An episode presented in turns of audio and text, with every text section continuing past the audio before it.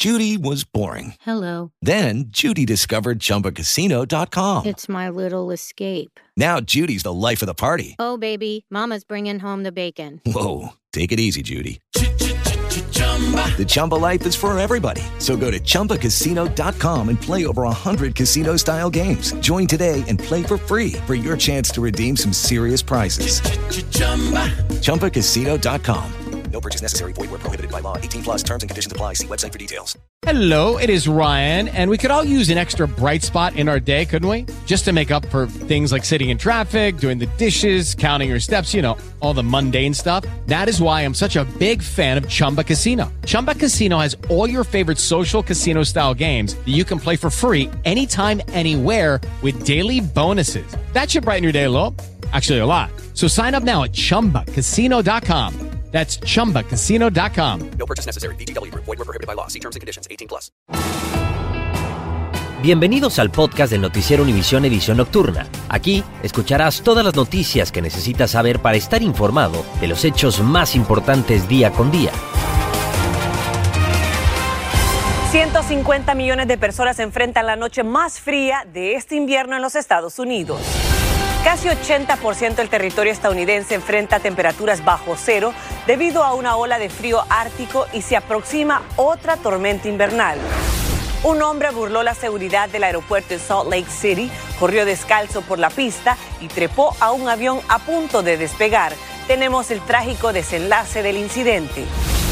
Salen a la luz un video del momento en el que un sicario le disparó a quemarropa a una activista transgénero en México. Es la quinta mujer trans asesinada en lo que va del año. Tendremos detalles del acuerdo para extender el crédito tributario por hijo que beneficiaría a millones de familias de bajos recursos. Le diremos qué se necesita para que se convierta en ley. Este es Noticiero Univisión, edición nocturna, con Maite Interiano y Elian Sidán. Buenas y muy frías noches para la mayor parte del país que enfrenta temperaturas bajo cero debido a una ola invernal proveniente del Ártico. De norte a sur se respira el aire helado entre algunas calles aún sumergidas en nieve y el panorama no parece mejorar porque otra potente tormenta ya está en camino, como nos explica Lidia Terrazas desde Texas. La advertencia por el Frente Frío Ártico en Texas sigue vigente hasta el miércoles. Ven ustedes este árbol congelado y todo el área a su alrededor. Tal y como lo advirtió la Oficina de Manejo de Emergencias, la lluvia helada llegó a gran parte de la región. Cuando hay hielo, acumulaciones de hielo, es muy peligroso. Si usted no tiene que manejar, no lo haga. Y los avisos por parte del Consejo de Fiabilidad de Electricidad de Texas, ERCOT, por sus siglas en inglés, fueron extendidos, pidiéndole a la población que redujera su uso de energía para prevenir un colapso de la red como sucedió en febrero del 2021, lo cual resultó en la muerte de más de 200 personas. Pero las consecuencias del mal tiempo han azotado más que nada las carreteras de Texas, donde fueron registrados más de 200 accidentes tan solo en el área de Houston. Uno de ellos causó un retraso de más de seis horas en una ruta principal. Y en ciudades como Dallas se vieron casi dos pulgadas de nieve, lo que causó el cierre de las escuelas. Muy feliz porque vamos a estar en la casa. Y en los últimos días también hemos visto que la población ha arrasado con los supermercados en el estado, comprando artículos como agua y comida. Hemos visto anaqueles totalmente vacíos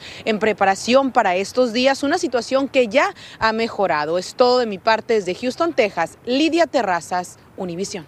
Gracias, Lidia. Y para saber qué podemos esperar en las próximas horas de la situación con este mal tiempo invernal, pasamos de inmediato con la reportera del tiempo, Connie Schulte, de nuestra afiliada en Los Ángeles. Adelante, Connie. Maite, buenas noches. Esperamos más nevadas y esto se debe a varios sistemas de tormentas que están continuando disparando este aire frío del Ártico y que estarán ingresando con nosotros a partir de este mismo jueves. Como podemos ver, este sistema ingresa y para el jueves en la mañana ya se encuentra en el centro de nuestro país, ocasionando nevadas adicionales de hasta 3 pulgadas de acumulación, mientras que otra tormenta desde Memphis hasta Chicago está generando temperaturas gélidas por debajo de los 15 grados para el viernes. Como podemos ver posteriormente, estos dos sistemas se unen causando estas condiciones de riesgo una vez más por nevadas y por intensas lluvias. Las lluvias serían desde Georgia hasta las Carolinas, mientras que esos fuertes vientos se van a mantener también en el noreste de Texas. Por lo tanto, se mantienen estas advertencias conforme va aumentando los días. Por otro lado, mañana por la mañana vemos esta advertencia por baja sensación térmica con temperaturas que se mantendrán hasta los bajos cero. Y mientras tanto, el miércoles tenemos este respiro, veremos algunos espacios de sol y todo esto sucederá antes de la segunda tormenta. Continuamos con más. Gracias, Connie. Y precisamente la extensión del mal tiempo obligó a cancelar más de 1.200 vuelos previstos para mañana y otros 1.300 fueron retrasados. Entre el viernes pasado y hoy lunes, las aerolíneas han suspendido casi 8.600 vuelos a nivel nacional por las peligrosas temperaturas extremas. Y en Nueva York, solicitantes de asilo que tuvieron que desalojar refugios resisten el frío en la calle, esperando su turno afuera de las oficinas municipales para tramitar su reubicación en otros albergues. Mientras en unas horas se va a implementar un toque de queda para inmigrantes de cuatro albergues. Para que nos explique por qué y qué está pasando, pasamos en vivo hasta la Gran Manzana con Fabiola Galindo. Muy buenas noches, Fabiola. Así es, Mighty. Muy buenas noches. A esta hora la temperatura en la ciudad de Nueva York se siente a unos 20 grados Fahrenheit y estas temperaturas gélidas llegan justo cuando cientos de familias migrantes tuvieron que ser ya desalojadas de los refugios y los albergues. Ellos han pasado horas esperando en centros de procesamiento para que se puedan volver a registrar y esperar a que se abra cupo para ellos. La ciudad dice que toma hasta cinco días para que estas familias puedan eh, recibir un lugar en donde dormir. Y debido a estas temperaturas se activó también el código azul en la ciudad de Nueva York, lo que quiere decir que las autoridades tienen que activamente buscar a las personas desamparadas para que no pasen la calle en la noche, porque estas temperaturas pueden ser mortales. Por lo que muchos inmigrantes con los que conversamos nos dijeron que incluso en oficinas administrativas se les admitió para pasar la noche. Hemos constatado que afuera de esas oficinas no hay personas durmiendo en la calle, pero no descartamos que muchos de ellos estén ya sea en parques o incluso durmiendo en el sistema de subway. Hablamos justamente con uno de ellos que pudo entrar y pasar la noche en un lugar con calefacción. Escuchemos. Sí, sí, nos dan una iglesia donde vamos a dormir. Ahí no, sí, dormimos y en la mañana nos, nos paran y y cada quien tiene que venirse para acá o tiene que hacer lo que tiene que hacer. Pero no dormimos en la calle. ¿No han dormido en la calle? No, bueno, el que durmió en la calle es porque es que le dio la gana. Y todo esto sucede cuando en cuatro albergues municipales, incluyendo el que nos encontramos, a partir de hoy se pone en vigor el toque de queda, lo que quiere decir que entre las 11 de la noche hasta las 6 de la mañana las personas no pueden entrar o salir de los refugios.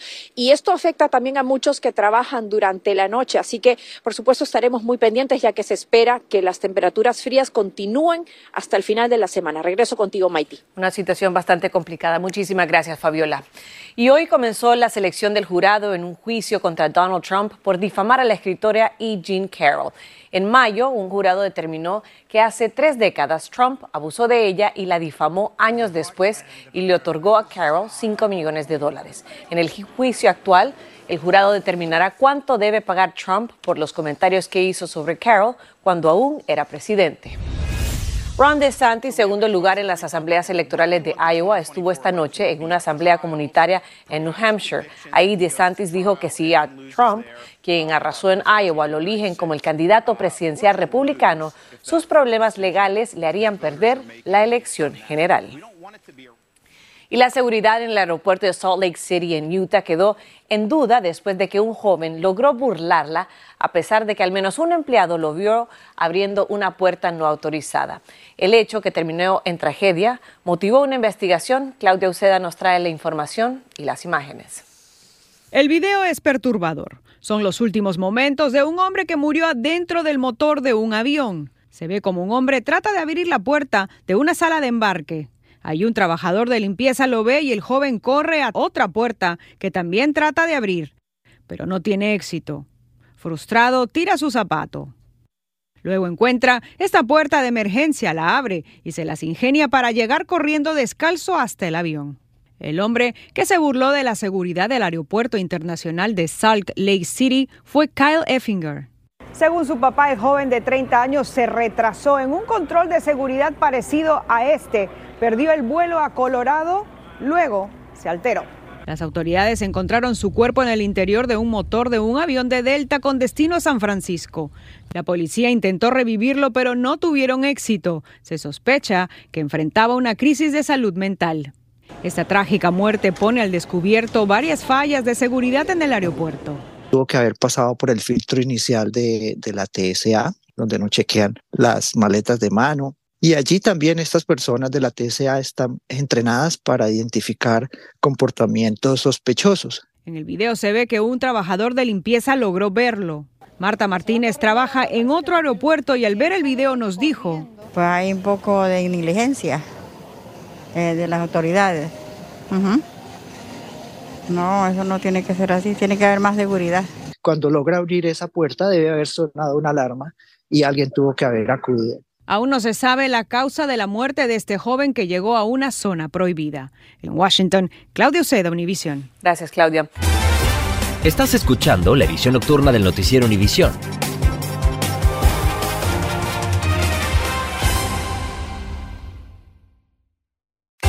Continuamos con el podcast de la edición nocturna del noticiero Univisión. Y pasamos a México, donde hoy salieron a la luz imágenes del preciso momento del asesinato a tiros de un activista transgénero en plena calle de la capital.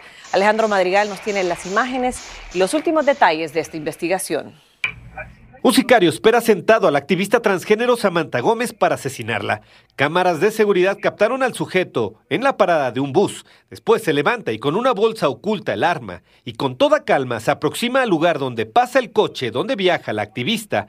El matón aprovecha la frenada del conductor y le asesta nueve disparos a quemarropa. Al llegar a un tope, ahí hay una persona que al parecer ya sabía que iba a pasar por ahí. La comunidad LGBT protestó en las calles de la Ciudad de México.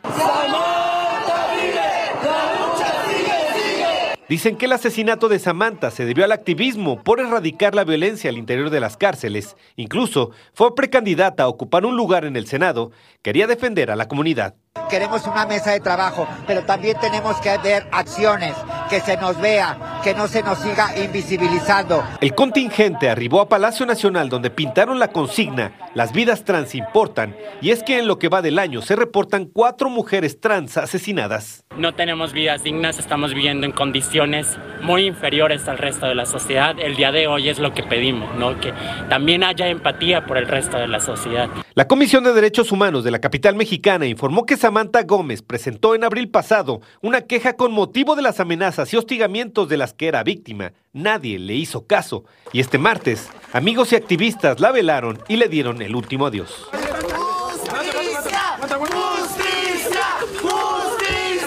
Según la Comisión Interamericana de Derechos Humanos, la expectativa de vida de las personas transgénero en México es de solo 35 años. Este país cerró el año pasado con casi 30 mil homicidios dolosos y es el segundo en Latinoamérica con más violencia por homofobia y transfobia después de Brasil. En Ciudad de México, Alejandro Madrigal, Univisión. Muchísimas gracias, Alejandro.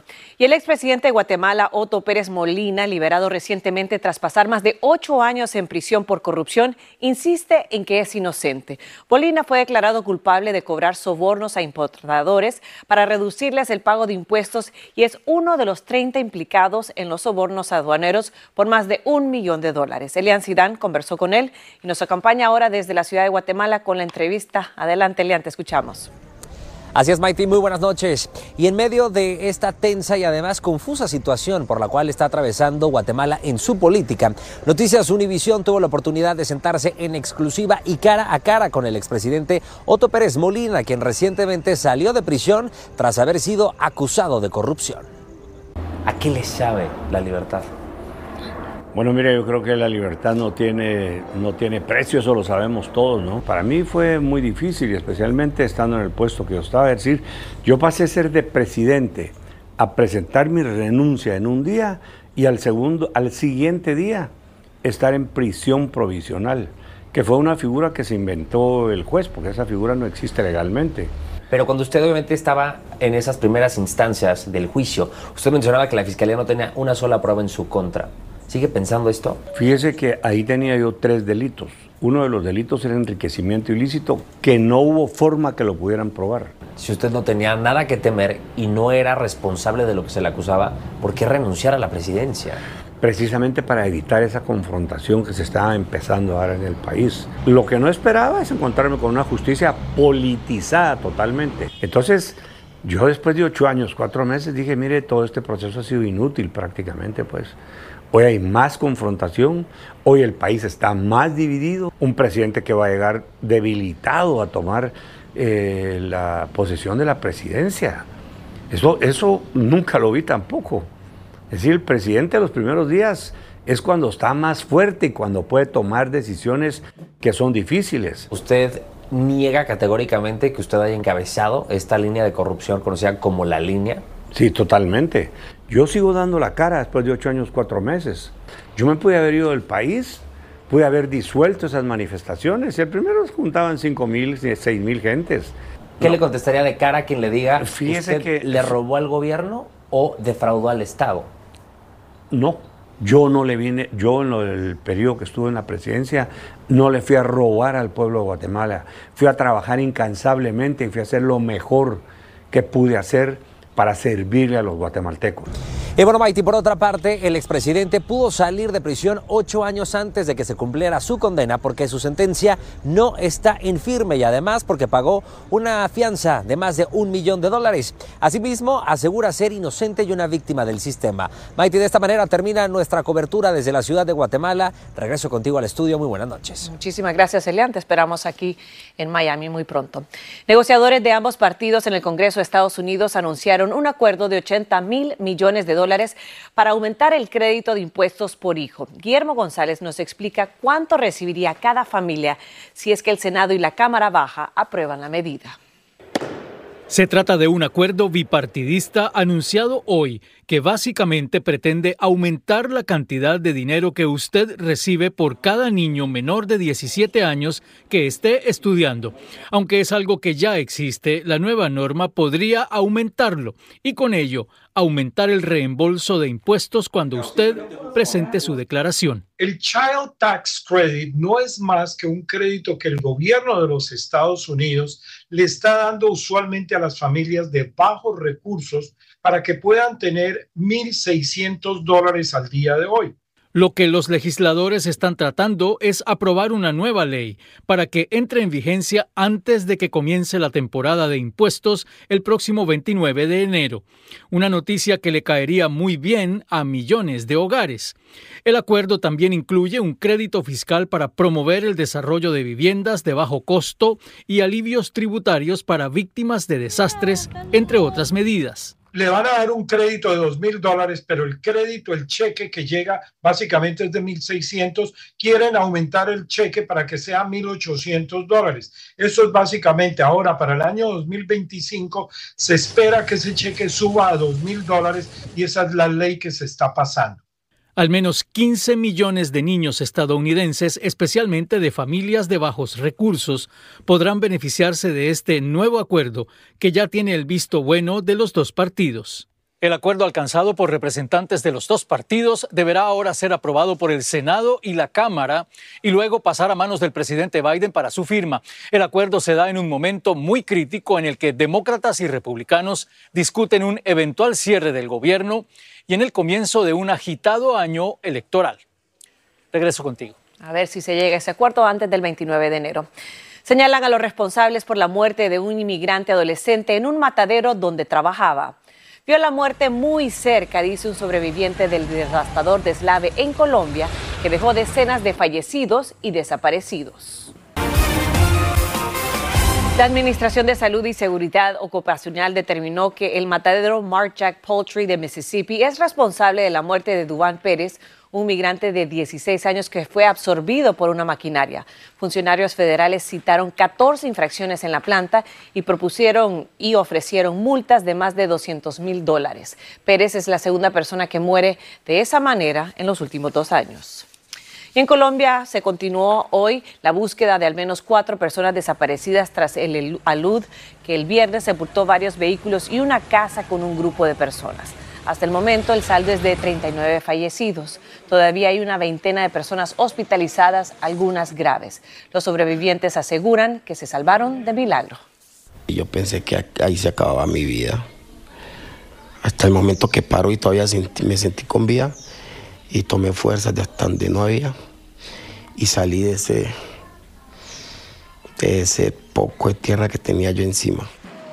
Los familiares de los desaparecidos anunciaron que continuarán en la zona hasta dar con sus seres queridos, aunque sea por su cuenta. Y los bomberos acudieron al rescate de una perrita cuando cayó a aguas heladas en un lago en Michigan. Y la delgada capa de hielo no resistió el peso de una perrita que cayó a las gélidas aguas en un lago de Michigan. Su dueño trató de salvarla como pudo, pero al no ser efectiva todos sus esfuerzos, avisó a los bomberos. Parecía que era una muerte segura para esta mascota, pero uno de los bomberos, escuche esto, se metió al agua a pesar de la baja temperatura y logró rescatarla. Ahora la perrita está muy bien cuidada y abrigada en su hogar junto a su dueño, quien está eternamente agradecido con estos bomberos que arriesgaron su vida por salvar a su mejor amigo. Así llegamos al final de esta edición. Gracias por acompañarme. Nos vemos mañana con más noticias. Recuerde también, Despierta América sigue este espacio informativo y ahorita empieza Contacto Deportivo. Buenas noches. Gracias por escucharnos. Si te gustó este episodio, síguenos en Euforia, compártelo con otros publicando en redes sociales y déjanos una reseña.